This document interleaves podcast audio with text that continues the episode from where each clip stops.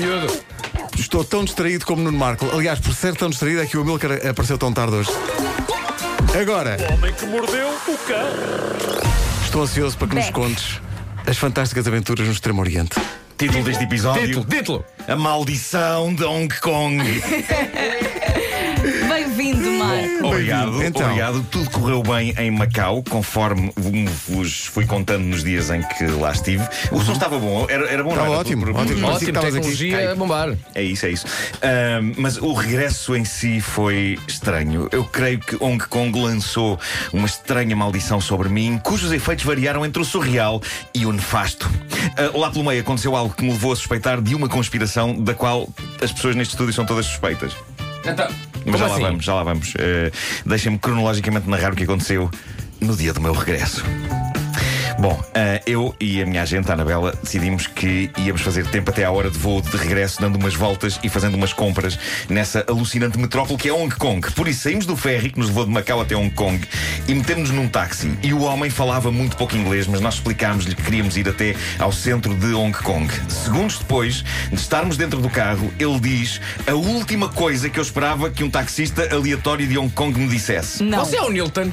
Ele disse, quase, olhou pelo retrovisor e disse, You famous! E eu, como assim? Para quem não sabe, como assim significa do que está a falar, meu caro senhor? Em chinês. É? É, eh, Portanto, eu digo, como assim? E ele responde apenas, Ai, e mais nada? mais nada. Mas espera aí. Como ele não disse mais nada até ao o fim da viagem, eu, eu, eu, eu continuo sem perceber. Ele se calhar viu-te no telejornal. O que é que ele quis dizer com aquilo? A minha teoria é essa. É pá, se calhar num zapping. Sim, eh, ele passou, não sei se a televisão de Macau chega a Hong Kong, mas possivelmente sim, obviamente. Sim, talvez. Eh, e. e- Ou então confundido com o Brad Pitt, não é? Quem nunca? Ou então segue Mas- no Instagram. Eu, eu, eu, eu não sei, eu continuo sem conclusões sobre isto, não sei o que é que ele quis dizer com aquilo, eh, porque a fama que eu tenho é tão relativa e é tão pequenina e tão confinada a este pequeno retângulo, ou às pessoas deste pequeno retângulo que andan tiveram de ir lá para fora. Mas o que eu sei é que houve um taxista de Hong Kong que olhou para mim e disse: You famous! E o mais incrível é que eu olho para a Anabela e ela, com o ar mais tranquilo do mundo, diz: Reconheceu-te. E pronto. Ou eh, então, se calhar passámos estava um- só a oferecer-te um copo de whisky. You, famous? Pode ser, claro. Pode ser. You, Johnny? Mas, mas não vi nenhuma garrafa sequer. E o Johnny por aí fora. Um sim, sim. dia eh, foi quando passámos, foi um dia inteiro, basicamente, eh, de tipo, desde manhã até ao fim da tarde, eh, eh, passado entre o fascinante e o infernal em Hong Kong, porque ainda por cima há saldos de ação de graças e toda a cidade parecia um shopping. Estava muita gente em todo lado, caos total, e isto levou-me a concluir que Hong Kong é como que o filho, o filho que nasceu de uma relação sexual embriagada entre Nova York e o centro comercial Colombo, dentro de uma loja chinesa. É o que eu achei de Hong Kong. Mas gostei. Eu sinto que Hong Kong me espancou e me deixou de riado, mas de todos os espancamentos que me deixaram de riado que já levei na vida, Hong Kong foi claramente um dos meus favoritos. E nós entramos em modo em Hong Kong ser Hong Kongense. E num dos centros comerciais, nós vimos, uma. É um uma- ditado muito popular, sim. lá. Claro, Vi- vimos uma fila gigante de pessoas junto a um quiosque amarelo e preto, ok? De uma marca que nós não percebemos o que era, chamava-se Irvins e tinha um pato preto como mascote. E sem saber ao que íamos, nós pusemos na fila e o que era Irvins? Era nada mais nada menos do que o snack mais popular do momento em Hong Kong. E por snack mais popular do momento, eu quero dizer histeria absoluta. Isto é os Beatles dos snacks. Havia racionamento. Só se tinha direito a comprar um pacote de cada variedade. Mas nós tínhamos de experimentar aquele snack. Aquilo dizia no pacote Dangerously Addictive. Perigosamente viciante. Que dádiva divina era isto. E então provámos, e são coisas do género batatas fritas, mandioca frita e peles de peixe fritas cobertas de um pó de ovo. E o que eu tenho a dizer é que é bom. Bom no sentido de estar meia hora numa fila. e também não garanto que aquilo seja a coisa mais saudável a que podemos submeter o nosso organismo, mas tudo bem. Após algumas horas, vamos para o aeroporto, estamos a jantar no aeroporto e, se a Anabela não tivesse sido testemunha disto, ninguém ia acreditar no que eu vou contar a seguir. Nós estamos pacatamente à mesa e eu viro o meu iPad para ela para lhe mostrar uma coisa no Instagram e o iPad voa-me das mãos, descreve um arco pelo ar e cai com estrondo ecrã contra o soalho. E eu fiquei uns segundos em choque, com medo de o levantar do chão, mas sabia o que me esperava. E sim, o vidro estava desfeito. Obrigado e boa noite. Sempre que eu abro o sacana do iPad, agora chovem cristais de vidro. É um efeito lindo, sobretudo agora no Natal, menos quando uma pessoa ousa lá meter o dedo.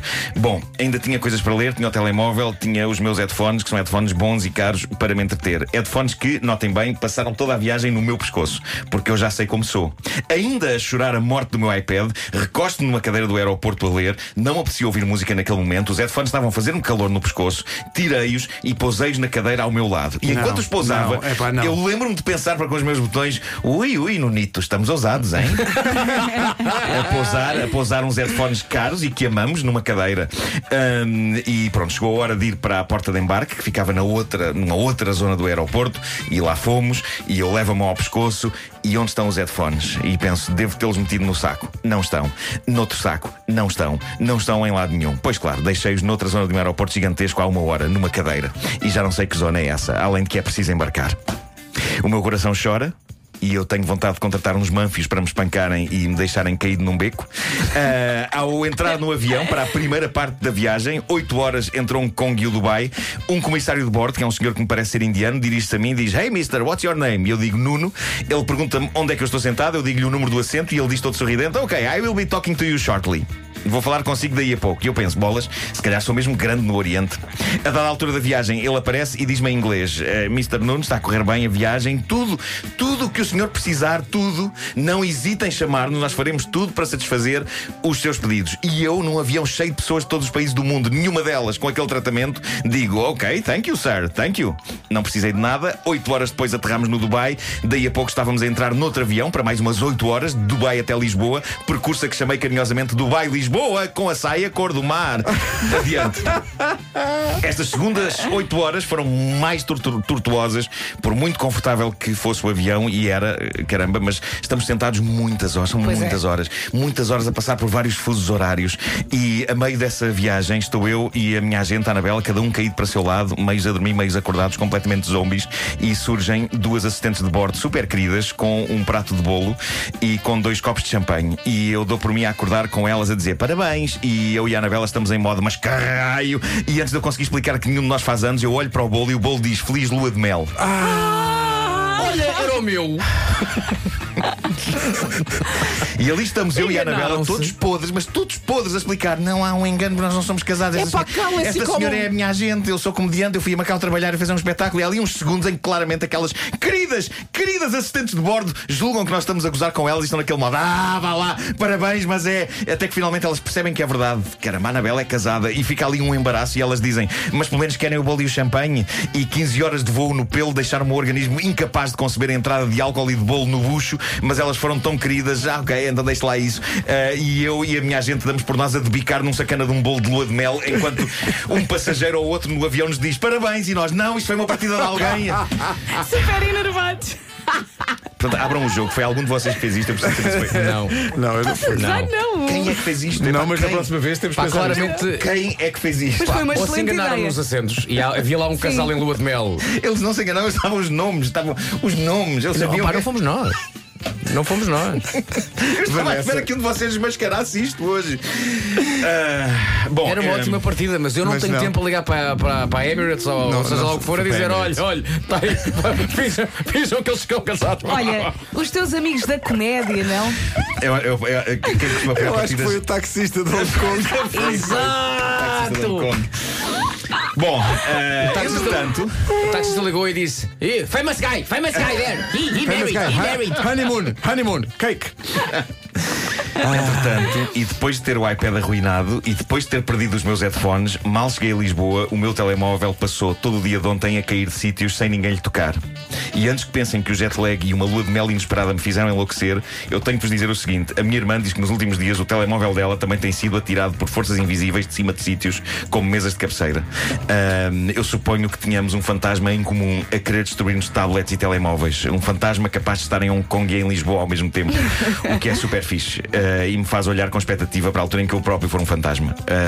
Portanto, eu espero que seja o nosso pai, mas se é esse o caso, deixem-me agora dar-lhe uma palavra neste momento. Pai, sei que nunca percebeste grande coisa sobre tecnologia. E nunca aprendeste sequer a programar gravações no videogravador, apesar de eu ter explicado várias vezes, mas se dependesse de ti, aquilo estava sempre a dizer 12 horas a pescar. Mas estes equipamentos de hoje em dia são muito caros. Por favor, atira outras coisas para o chão, tipo copos de plástico. Vou deixar uns quantos na mesa de cabeceira esta noite. Obrigado.